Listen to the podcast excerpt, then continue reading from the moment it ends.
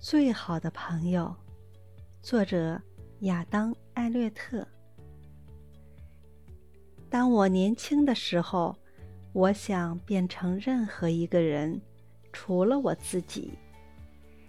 伯纳德先生说：“如果我在一个孤岛上，那么我就要适应一个人的生活，只有我和椰子。”他说：“我必须接受我自己，我的缺点和全部。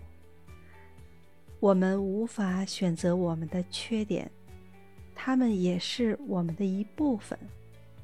然而，我们必须适应他们。然而，我们能选择我们的朋友。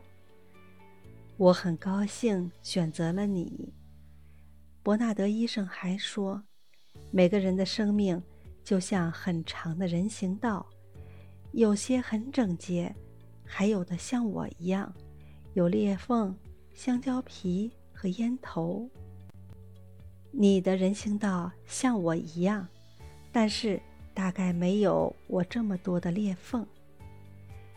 令人欣慰的是，有朝一日我们的人行道会相交，我们可以分享。同一罐炼乳。你是我最好的朋友，也是我唯一的朋友。节选自《玛丽和马克思》。